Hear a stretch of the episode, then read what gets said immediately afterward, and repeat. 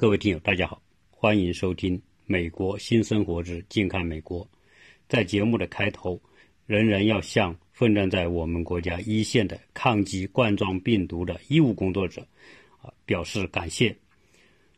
同时呢，我也相信，在我们国家的强有力的领导之下，这个疫情一定能够得到有效的控制。那在今天呢，跟大家就聊另外一个话题，是关于教育的话题。也就是说，呃，杨振宁作为一个国际上非常有影响力的科学家，他提出，我们国内很多家长把小孩在中学阶段就送到美国来是不对的。以杨振宁的这种在中国和世界的影响力来说，那他的这个观点肯定引起很大的关注。我想很多听友可能在网上都看到过这个相关的。采访和他在学校的一些演讲，那他的这个观点对不对呢？呃，杨振宁他自己除了是诺贝尔奖得主，是著名的科学家，对世界的科学界的贡献也很大。他被评选为近现代二十位最著名的科学家之一。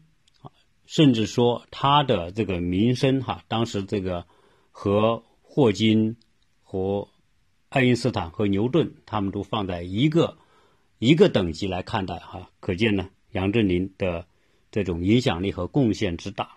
那他呢本身也是在早年留学美国，他在西南联大读完本科之后留学美国，获得硕士和博士学位。那以他这样的一个身份来谈到这个问题的时候，自然一定会引起大家的关注。那么他的观点主要有两个：第一个，他认为中国的教育，特别是中国的中学、小学和大学本科的教育比美国的好。啊，反过来讲，就是美国的中学、小学、大学的教育不如中国好。这是他的一个观点，呃，他认为我们国家现在最需要培养的是什么？是大多数的人受比较好的教育，因为我们还属于发展当中。我们这样一个国家，教育的平均水平很重要，而大部分的学生应该都处于平均水平上下。那么，这个群体的学生的培养是最为关键的。大多数人受到教育，大多数人能成为对社会有用的人才，这是我们国家向前发展的重要的前提和基础。所以，我们现在国家的基础教育比较扎实，比较适合培养出这样一些大部分人啊成为人才的这样一个条件。而美国的教育则不是。美国作为一个发达国家，它现在的。要求的是杰出人才，是需要创新人才，是需要在科学前沿取得优势和突破的人才，啊，所以美国在培养前沿人才、杰出人才方面，它是非常有效的，而在基础的那些中等水平的学生这个阶层的培养方面，美国是不如中国的。那这个看法，呃。我觉得很有意思啊，也很中肯。因为杨振宁这个人，他一定是希望中国能够发展的越来越好，所以他的这个话一定是他的心里话。那他这个心里话，我们要怎么去看，怎么去感觉呢？啊，首先，我认为他的一些观点，我是大部分是赞同的。因为原来我在我的节目里面也聊到这个话题，就是说美国的教育体系是。非常适合顶尖的、有天才的、出类拔萃的那些自我动力非常强大的那些学生，啊，他可能会培养出非常杰出的改变世界和改变社会的人才，啊，这是美国教育体制的优势，啊，站在基础的我们说的普通阶层的中等级别的学生而言，美国的教育它就。比较放任，这也是杨振宁说的啊。美国的中学教育是比较放任的，随波逐流的。没有强制性的啊，所以呢啊，他认为现在如果是我们的家长把小孩在中学阶段就送到美国来，可能会害了这些孩子啊。那我现在呢啊，把他这几个观点呢啊做一个具体的来分析。那他提到什么呢？他说我们中国的教育体系。啊非常适合什么呢？那些普通的孩子，天分不是那么高，但是呢，我们的教育体系知识的培养比较扎实，啊，非常就算是我们说的应试教育吧，啊，那种应试教育对培养普通的人才，普通的人才掌握知识，最后出来对社会形成啊有有一定作为，他认为我们现在这个教育体系还是好的，啊，那。美国的教育体系是非常放纵的。美国呢，一向是主主张自由、个性解放，比较开放，也比较平等啊。家长和孩子是平等的，家长和学校也是平等的，啊，美国不存在说啊，由于教育资源又不平等，所以要走后门、要拉关系这种，啊，所以这一切呢，它是按一个体系来的，所以呢。美国由于这个普通的学校啊，这个老师和学生和家长之间的关系和国内不一样啊，基本上来说呢，老师对学生也不是要求那么严格，甚至有时候是比较放任啊，导致什么呢？导致普通的美国很多中学生呃很早就。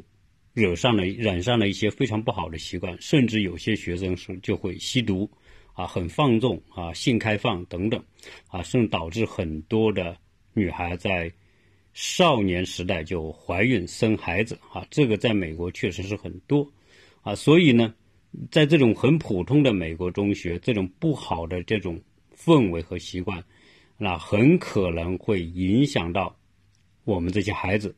那由于这种不好的影响，啊，有可能让我们的这些小孩在这边不仅学不到东西，而且有可能养成很多坏的习惯，啊，这是杨振宁的看法。当然，杨振宁说，如果你的孩子是学习比较好，他说他用一个分数来说，就是九十分以上啊。如果是九十分以下，你就算了，待在国内，呃，老老实实接受完中国的这个基础教育，读完高中再说。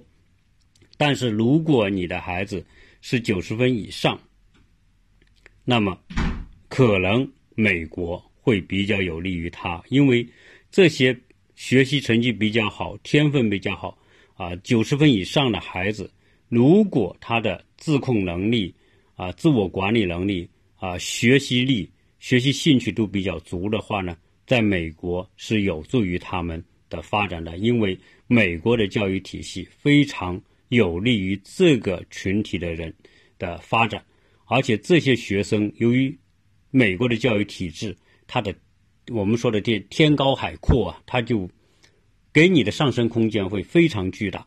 那如果是天才的孩子，在这种环境当中，可能会啊，不仅不会被压抑，而可能他的天分天才会得到更加的发挥。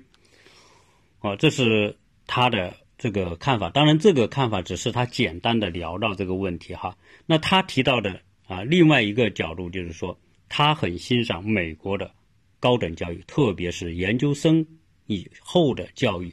他认为美国的本科教育都不行啊，他甚至认为美国的哈佛大学的本科教育还不如我们的清华大学啊。所以，啊，大学本科在中国读也是没问题的。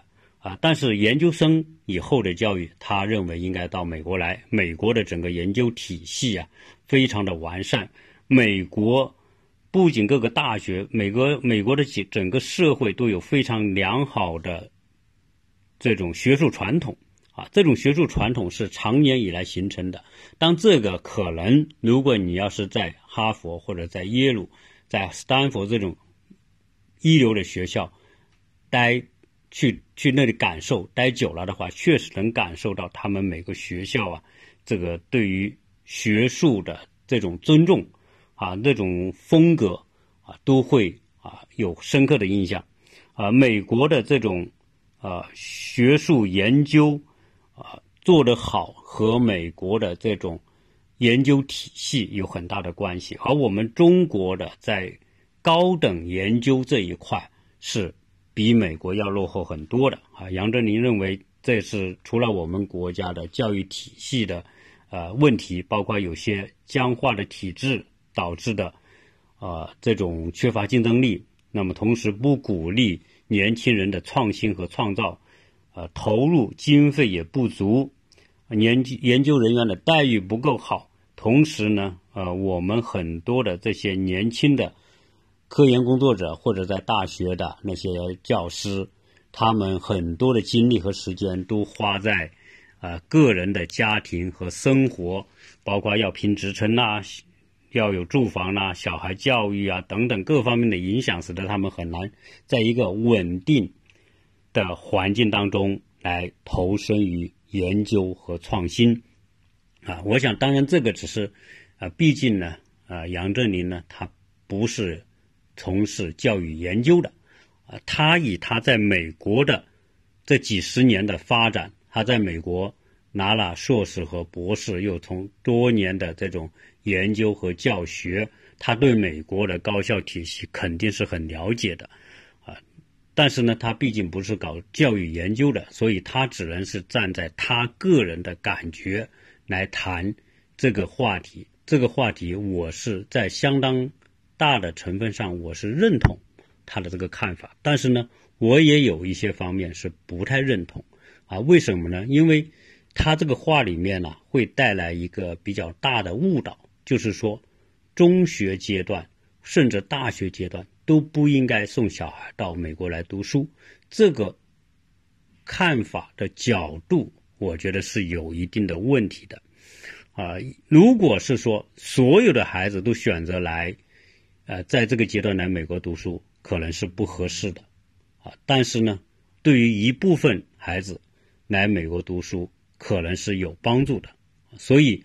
啊，这个话就只能是说一分为二，不能用一个观点来概括全部的这种社会需求。因为现在我们中国社会上啊，愿意把小孩送到美国来读书的家长还是非常非常多。而且呢，啊，什么年龄阶段送小孩来读书啊？这个话题原来我也讲过，它是有有一定的讲究的啊，所以。啊，我现在呢跟大家来说一个，就是美国的教育体系里面，我们国内所不具备的东西啊。你只有这样讲，你才能讲清楚为什么说啊杨振宁的观点一部分我认同，有一部分我不认同啊。那他的观点里面呢，比如说普通的美国学校那些六七分以下的学校吧。那这种，特别是在这个三分、四分、五分这种学校都有。如果是在这些，啊，三分到五六分这种级别的学校呢，在美国确实像杨振宁说的，那么学校就是随波逐流，老师也不怎么管学生，啊，学校也不怎么管，所以孩子们呢就比较放任，啊，所以在这种普通层面的学校来说，美国的学校是存在很多问题，包括我们说的吸毒的问题。早恋的、早孕的啊，早孕和生孩子这种问题啊，确实都有。但是，我们真正要看到的是美国的那些优秀的学校啊，优秀的公立学校和优秀的私立学校。那我们国内的家长送美国送孩子来美国读书，肯定是不想送去那些普通的那些六分以下的学校嘛？啊，我想中作为中国人来说。大陆的这些父母来说，绝对没有几个孩，这个这个家长是愿意说把自己小孩送到那种学校去的，一定都是要送到最少八分以上的，最好当然送到十分。以我们的家长那么重视教育来说，啊，绝对不太可能说啊把自己的小孩送到那种四分、五分、六分这么低级的学校去，啊，所以呢，啊，杨振宁所担心的那个问题说。如果把小孩中学就送到美国来，会害了孩子，会让小孩子随波逐流，最后呢学坏，受到那些吸毒啊、各种堕胎啊那种各方面的那种影响啊，成为坏孩子。我也不认同啊，因为首先我们的家长，包括我们孩子自己本身也不想进那种学校，啊，因为美国呢，不同级别的学校呢，这个有天壤之别，特别大的差别。而以我对美国的私立学校和公立学校的了解，就从中学阶段而言，啊，如果是那些九分、十分的公立学校，那都是相当棒的，啊，为什么呢？因为这些学校首先是由于这个区域的这个居民素质和层层次都很高，所以美国它以另外一种方式完成了物以类聚和人以群群分的这么一种社会的布局啊。比如说，在美国同一个城市，它就分很多社区，有高端社区、中档中档社区和低端社区。那一般来说，高端社区它的学校一定好。啊，道理很简单啊，我也曾经多次聊到过。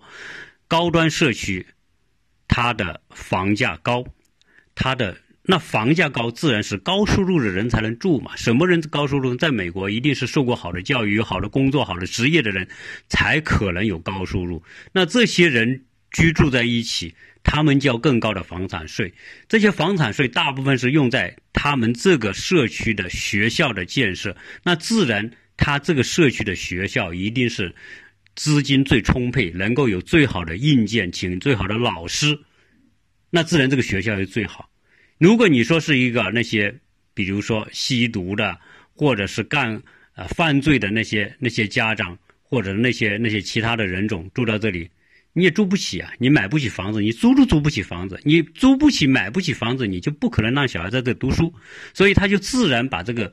这个我们说的那些比较低端的孩子就分化出去了，啊，所以从这个角度来说，我觉得，呃，你只要选择的是美国的一些高端的社区，那自然这个学校是不错的。美国的房子和学校的得分等级有特别大的关系。如果这个学校的这个学这个学区的学校是十分，那自边自然周边的。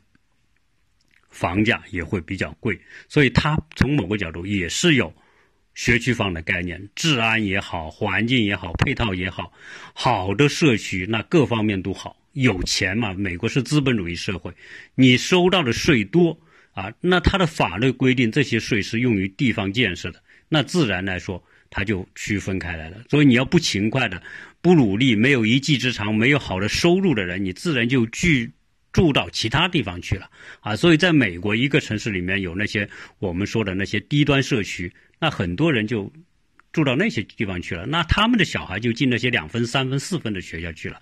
那你这些十分、九分、十分学校的孩子和那些三分、四分学校的孩子，你没有不会搞到一起去，你就是九分、十分的孩子和六分、七分的孩子都不会搞到一起去啊。所以这个呢啊，我觉得呃。杨振宁在这个问题上呢，可能因为他没有细讲啊，可能就就会导致大家的一种误解啊。这是美国的这种啊高学分的学校和低学分的学校啊，它的差别。那美国的，那我呢，最近就研究了一下这个我自己小孩的这个学校的它的课程，这个特别能说明问题。那这个美国的这些好的。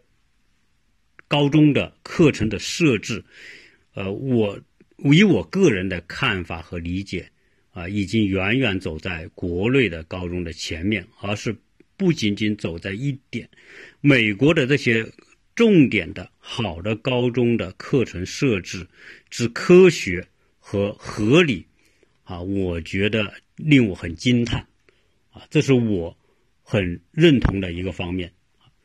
那为什么呢？我先跟大家讲一讲美国的高中学科的规划。这个规划，我想国内的人很多一定不了解，哪怕我们国内的家长，甚至我们国内的老师，啊都不会理解，因为他跟我们完全是不一样的。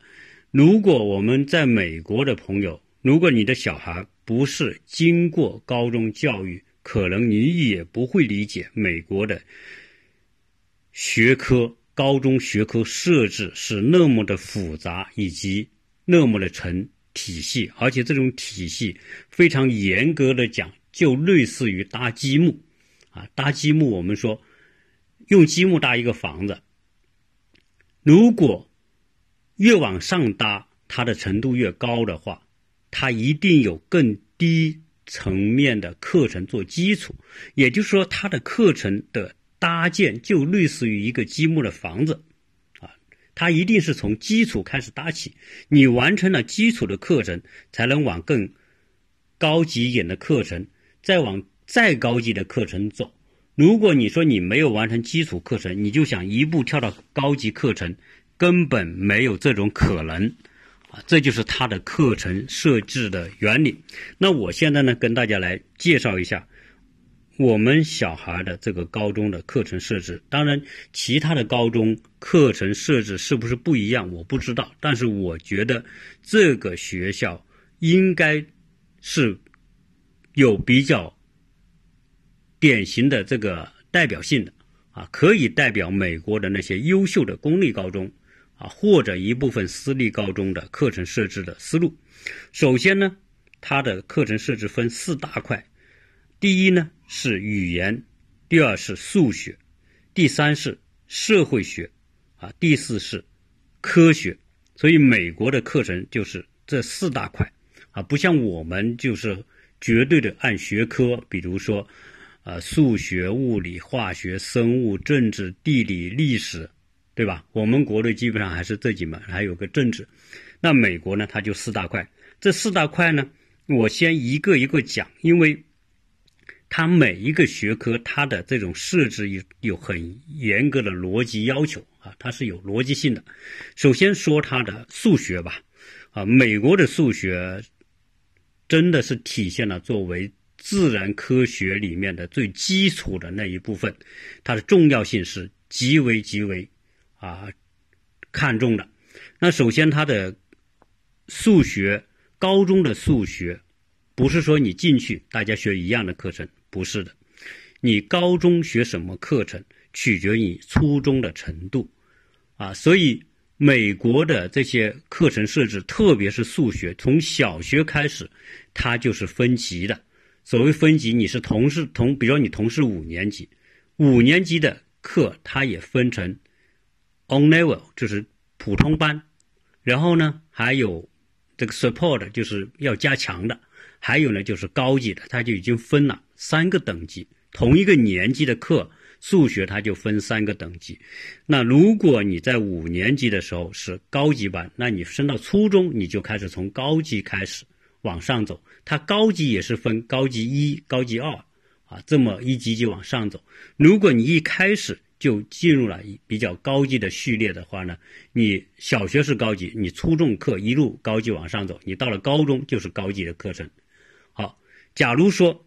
你小你小学、初中都是 on level，就是我们说的普通的级别的，那你是我身上呢，也就是普通级别啊。所以在美国的高中的数学里面呢，它就分三级，一级就是中间那一级叫 on level，就是普通的水平的。那再往下呢，就是就是要求知识要加强的啊，要加强的比较弱要加强叫 support。那么还有一个呢啊，就是 on 了。或者是说，呃，accelerate 就是就是加快班，啊，就是高级班的意思吧。我用高级班比较好。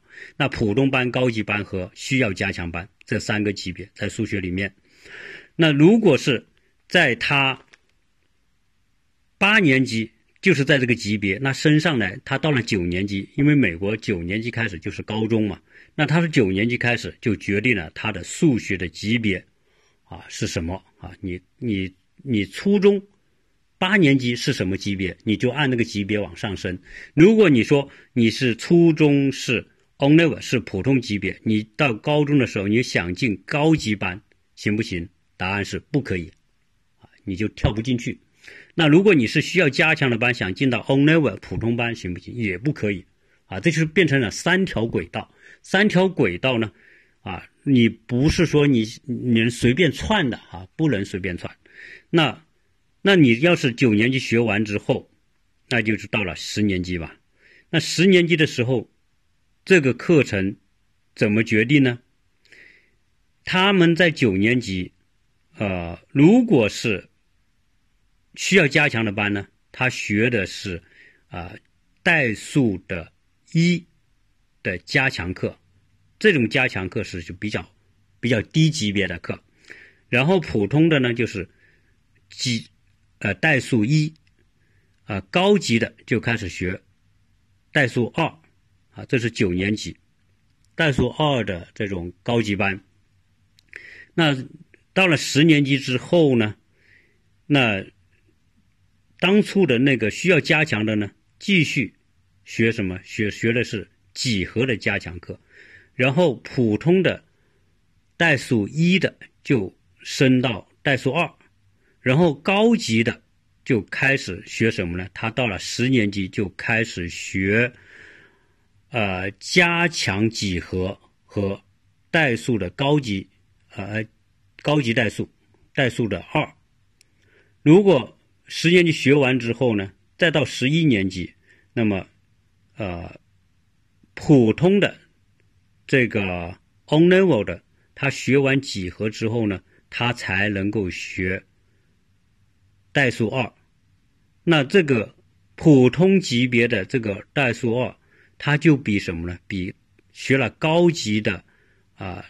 代数二的，它就要开始第一个等级。那么到了十一年级的时候呢，我们的三条轨道里面啊，最高级别的已经学到什么呢？已经学到了啊加强的预微积分。然后普通的还是只是学代数二，那最差的那个还只是学代数一的加强课。这是十一年级。那到了十二年级。的时候呢，这个普通的这个数学班，它就升到了微积分。但是呢，到了这个高级别的数学这一层呢，他们已经开始学 AP 的这个微积分了。呃，同时他还还可以学 AP 的统计和大学的微积分。那这可见什么呢？可见，就在数学这个领域里面，那么高级的这个轨道上的这个学生，他们可能已经学到了大学的微积分，而比较落后的这个学生，他还只学到预微积分。预微积分和大学微积分已经差了四个级别，四个级别。如果按照年级来说，已经差了四个年级。啊，所以这个差别就会变得很大。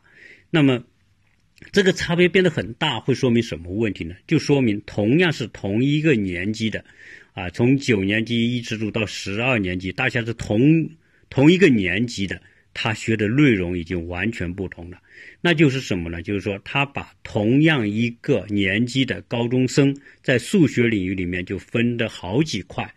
啊，那适合什么？适合学习能力慢的，他就只能是在学那个加强班；中等的，他就学 on level 的这些数学课程；那高级班的，他就一直往上走，上不封顶，一直在高中就可以学到大学的微积分，啊，大学的统计等等这些。那可见什么呢？可见就是说，啊，美国的好的学校。它给你的上升空间很大，可能你普通学生你只能是学的东西有限，但是对于学习能力特别强的学生，可能你就会走得很远。就是说，他的没有天花板限制他们啊，你有多大的能力，你可以学多高的东西啊，这就是在数学方面。那同时呢，我们再说说他的语言文学。美国的语言文学呢，就是我们普通说的英语，但实际上呢，它还不仅仅是英语。它在九年级的时候呢，就分两级，一级是文学，我们说的普通班；一种是高级班。再到十年级的时候啊，就学十年级的文学，啊，高级班就学十年级的啊文学高级课。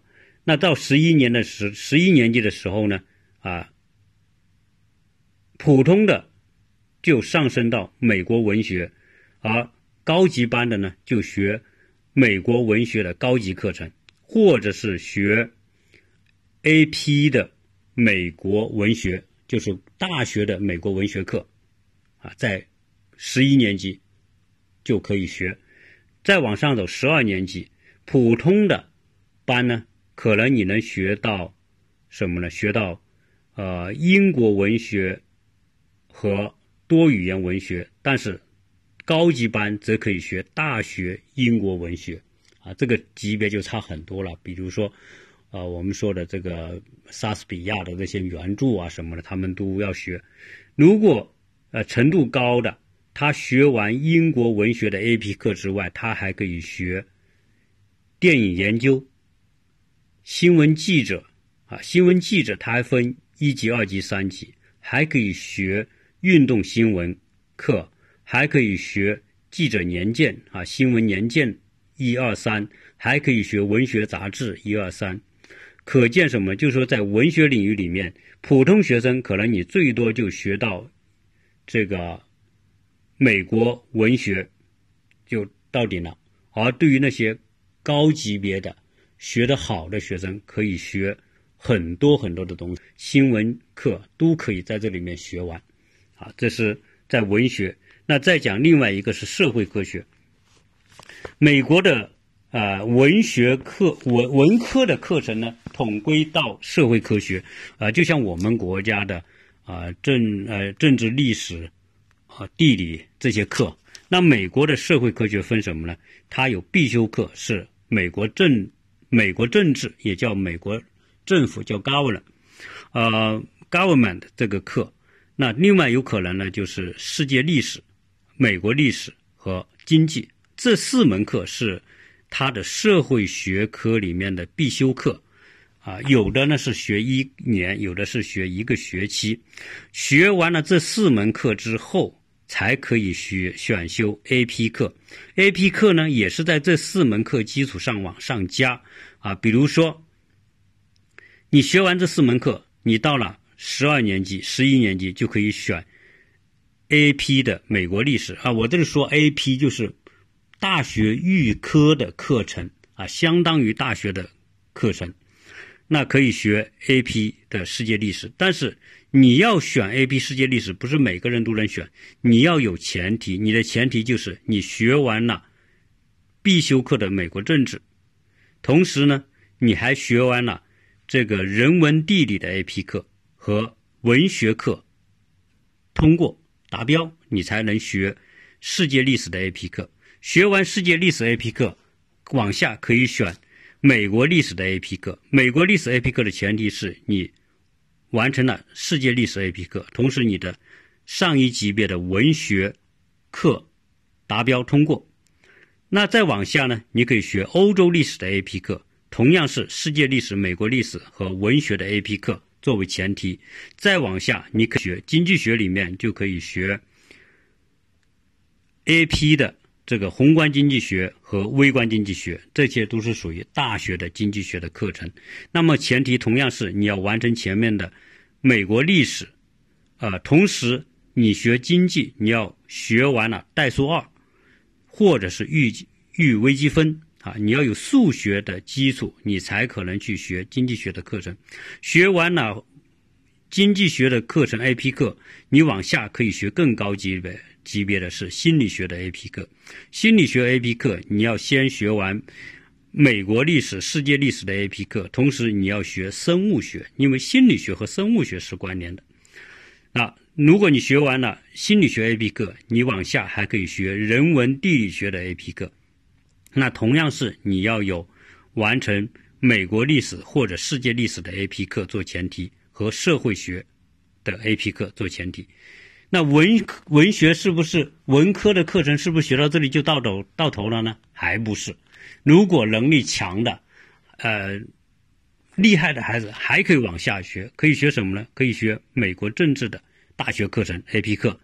啊，当然，美国政治分初级的和高级的。那学完美国政治的初级、高级，还可以往上选什么课呢？可以往上选修社会学 A.P 课，社会。技术、电影和文化，同时还可以选选美国电影史的课程。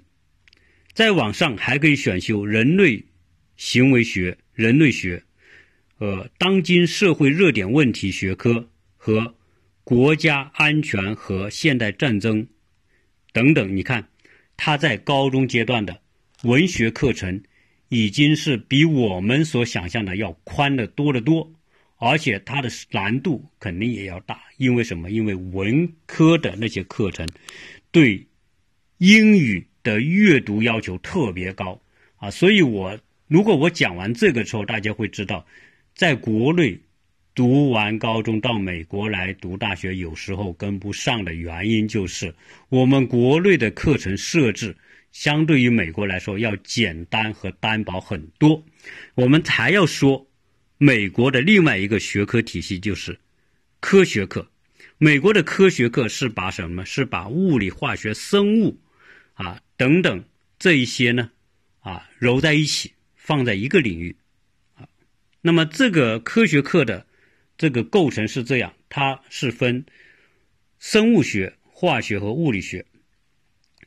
最初呢，大家选的都是普一样的，可能大家到了呃九年级，你就可以十年级就可以选物理、化学、生物。但是你要再往上走，到了十年级，你要选更高级生物课，就是你就要完成了物理课和。生物课作为前提，如果你学完了物理和生物，你可以学高级生物。那学完高级生物呢？你可以学环境科学。你看到了十一年级，你可以选环境科学。环境科学你也要先学完了高级生物课、物理和物理课，你能选高级啊？环境科学学完之后呢，你可以往更高级的人文解剖和生物学。但是你要学人文解剖和生物学。你前提是要学完了化学或者是物理，再加上环境科学做前提。好，再往下走，你可以学人文解剖和生物高级课。人文解剖、生物高级课同样是要完成更高级别的物理、化学和生物作为基础。再往下走，可以选这个大学生物课，也就是 AP 的生物课。那么 A P 的生物课，那自然你还要什么呢？你除了有化学、生物和物理学的课程做基础之外，你的文学还要达到我们说的这个毕业要求、学习要求啊，你才能够学大学的生物课。再往后，它还有环境科学的 A P 课，也就是大学课，那同样是要有物理学的，你物理学科。你的语言学科、你的化学学科、你的生物学科综合的基础，你才能够去选 A.P. 的环境呃科学。再往下还可以选这个法医学的 A.P. 课啊，这个这个法医学 A.P. 课那就更难。那同样是你除了要有物理、化学、生物学科的基础之外，你还要有。学了化学的 A.P 课达标，你才能去学法医学。同样，你还要有物理学科的 A.P 课做前提。可见，不是说你想学法医就能学法医。你不学完物理、生物、化学、文学课达到很高的程度，你就不能选这个法医学的课程。那同样的，在化学呢，也也有这个普通化学和高级化学。物理呢有普通物理，呃和高级物理课，那再往下呢，物理课里面还分天文学，呃天文学之后呢，它还有物理的大学课，叫做 A.P 课。那么物理的 A.P 课，你首先要学完了天文学，学完了高级化学，你要学完了代数二，你能才能够选物理的 A.P 课，同时。你可以选啊，物理 A P 课里面还分什么机械学、电磁学。那么这个时候你要加上你学完了大学微积分，你才能够去选这个大学的物理机械课和电磁学。你看他的物理学里面已经学到了大学的课程，所以在科学这个体系里面啊，它是一环扣一环的。如果你没有学完前面的基础课程，你想学更高级别的这些科学课，你根本你根本不可能，他也不会批准你去学，你就选不了那些课。所以他的这个呃这几个主要的科目的搭建呢，啊，就是一个积木型的啊，没有基础的就没有更高级别的。那美国的高中课是不是我说这么多已经说完了呢？还没有。美国的高中的课程，特别是那些 AP 课，啊，有如此之多哈，一般超出我们的想象。当然是一般好的学越好的学校，能设开设的 AP 课才会越多。那现在我们孩子这个学校的 AP 课啊，几十门 AP 课，那可见这个高中是相当的有实力。那除了我们刚才讲的这个。在在文科里面，它还有哪些课程呢？啊，跟大家大概念一念吧。啊，就是世界历史、呃，美国历史 AP 课、欧洲历史 AP 课，还有什么呢？还有呃，心理学 AP 课、人类地理学 AP 课，呃，美国政治的 AP 课。美国政治 AP 课还分级别的啊，分一级、二级。那同时呢，我们还看到它有啊，人类行为学和当代的问题，以及说国家的这个啊一些尖端的或者是当时很受关注的，他都可能开成一些课程。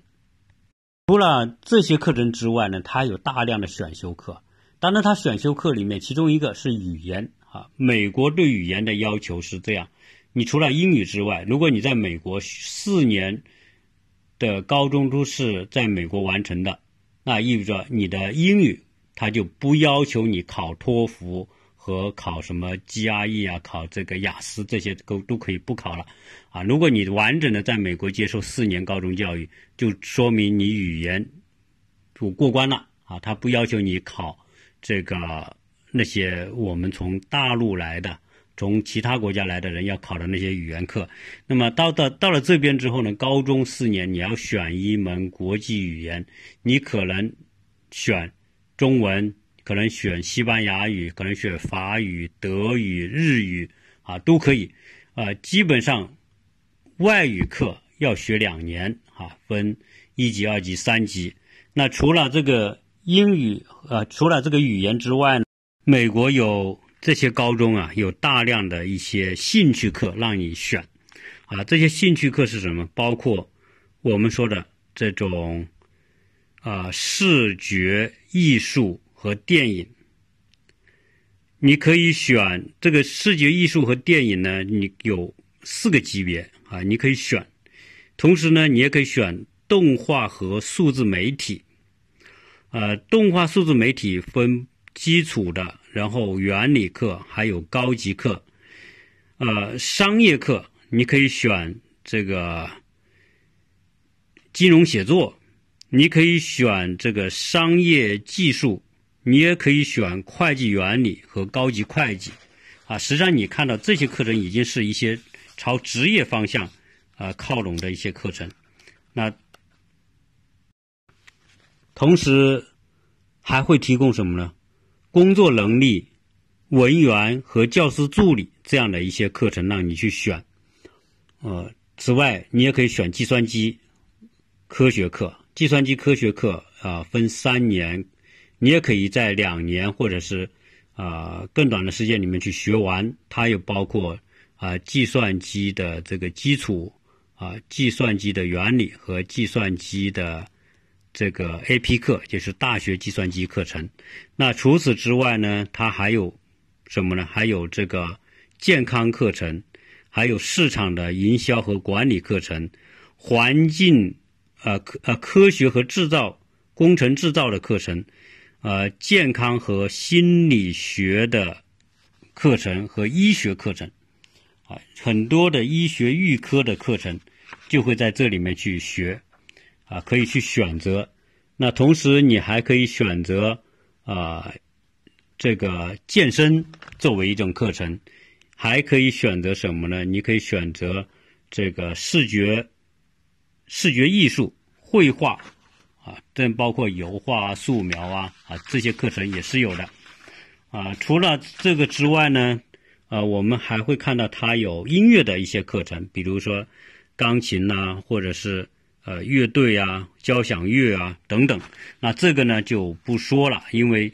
啊，这些课程之复杂哈，我现在手里拿的就是它的一本可选课程的一个目录和清单，啊，那东西是特别多，啊，它甚至还有什么呢？还有啊，戏剧，还表演、导演，啊，演说，啊，演讲等等这些课程，在选修课里面都有。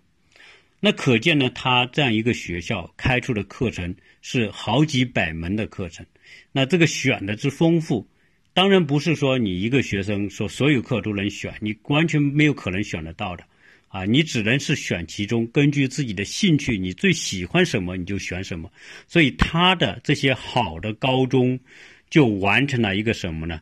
从你基础的学科到向你的兴趣的转变。啊，你对什么东西感兴趣，最后你一定会选修那些课，而你最后选修的这些课，有可能就是未来你进入大学想去学的课。所以，美国教育里面，它的这种兴趣导向特别重要，在它的科学科的设置方面，所以美国的这些好的高中，这么丰富的选课，你想想，在我们国内完全不可能有？我们国内就是说是一种。啊初中中就是学高中的，到大学就进入高等教育，不是美国的高等教育，很大程度上对于那些天才孩子或者对那些学习能力特别强的孩子，他就可以把大学课程就提前到中学来上，啊，所以这个东西你会不会觉得，哎，美国的这些高中是不是也是揠苗助长啊？啊，是不是也是拔高呢？啊，实际上是不是的，因为我刚才讲美国的高中课程。同一门课，它就分三个级别，甚至四个级别。你要是天分不够的孩子，又不够勤奋的孩子，你就是最最最低的那个级别上；而对于那些天分又够又勤奋的孩子，你就是最高的那个级别。最低和最高级别可以差四个级别，差四年的程度。啊，这就是对于什么？对于那些想要学好的孩子来说，啊，这里会给出无限的空间，而不像我们国内，不管你好不好，你都是读那几门课。对吧？都是大家一样的内容在上啊。这个美国在高中对于优秀孩子、天才孩子的因材施教，它这个体系已经非常非常之完善。所以这个是为什么我们国内的很多家长了解完之后，他愿意把小孩在高中阶段阶段就送到美国来的一个前提。那这个话和刚才杨振宁讲的这个实际上是不矛盾的啊，但是。我觉得杨振宁那个话呢，有一点，因为他没有阐述的特别细，所以很容易给人一个误解，就是说，啊，我们中国孩子高中都不能来美国读书，啊，来了美国读书就会学坏。我觉得这个这个影响哈，就是给人带来这个误解，我觉得需要消除。啊，美国的优秀的高中、优秀的公立和私立高中，你看这么丰富的课程选择。那么，如果他的基语言基础、文学基础很好，数学基础很好，他在大学就可以完，他在高中就可以完成很多大学的课程，这叫 AP 课，实际上就是大学课。而且呢，如果你要规划的再好一点，你选的 AP 课、大学课程，就是未来你小孩要读的专业方向的话，那这些大学学分课，甚至在呃高中的学分，AP 课的学分可以转移到大学去，就意味着什么呢？又意味着，比如说你在大学要学一百二十个学分，而你在高中已经学掉了三十个学分，那事实上你在大学只要学九十个学分，那这个是有什么区别呢？是很大的区别。你在高中选的这个 AP 课，是不花一分钱的。假如说你这个 AP 课能够转到大学。多少个学分？比如三十个学分转到大学去，那相当于什么呢？相当于很大的一笔钱，因为你在大学选每一个课学分都是要花钱的。公立大学也要花钱，只是公立大学花钱花的少。如果是私立大学的话，那个可能一个学分要一两千美元。你要想一想，如果是几十个学分下来，这就是几万美元，啊，是相当大的一笔一笔一笔成本在里面，啊，所以这就是好的高中，对于那些好的孩子，他既提前，因为他的吸收能力特别强，你这个时候让他跟普通孩子在一起，那那对他来说就没意义了，所以他就可以提前。他的学习效率高，他可以把大学的课学完，同时拿到大学的学分，而且在大学期间他就免，他就可以省大省下一大笔的钱啊，学分选这个学分的钱。啊，这是很大的一笔学费啊开支啊，有的厉害的那可能就是相当于七八万美元的这个差别。啊，这就是美国的这种好的高中啊，那那对于天才孩子想学的孩子，美国。好的高中一定比国内的高中要强得多得多啊！这个话我是非常明确。不管你国内的什么高中，什么清华附中、北大附中、北京四中啊，你所有这些最好的高中拿在一起，你都不如这边美国最好的高中，它可能给你孩子提供的更加广泛的兴趣选选择和更高的这个啊知识空间啊，这个就。不一样，所以我今天为什么呃把这么复杂的一个美国的高中课程的设置原理要跟大家讲啊？如果对教育不感兴趣的，可能你会觉得听得很枯燥，什么乱七八糟的，要先学完那个才能学那个啊，一一堆杂在一起，确实它是有点有点乱。但是你大概听懂我要说是什么意思之后呢，我觉得有助于你理解美国好的高中。它的学制体系，人家一百多年来，啊，所形成的这一套东西，不是，不是盲目的形成的，它是经过多少年的优化，最后形成这种体系。它有相当的严谨的逻辑和科学的道理，啊，你比如说你要学更高级的生物，那你你要学相关的课程。做铺垫，你没有这些相关的课程做铺垫，你要学心理学的 A.P 课，那你怎么理解得了？你完全理解不了啊！所以，类似于这种设置啊，啊，我觉得啊，是它的美国优秀的好的高中的它的最出色的地方就在这里！所以呢，啊，讲完讲到这里，可以说啊，如果你的孩子真的是学霸型的。又自我管理能力很强，啊，独立能力也很强，我觉得应该来美国读高中，啊，这是我和杨杨振宁先生的观点不一样的地方。好，当然他是他是大科学家，但并不等于大科学家说的每一句话都是对的，都是真理，都是权威，也不一定啊。因为我分析完之后，大家就能理解，啊，如果是普通的孩子，你的学习能力也一般。自理能力也一般，自我约束能力也一般的话，那确实啊，你随便把他放到这里来读高中，可能不一定有好的结果。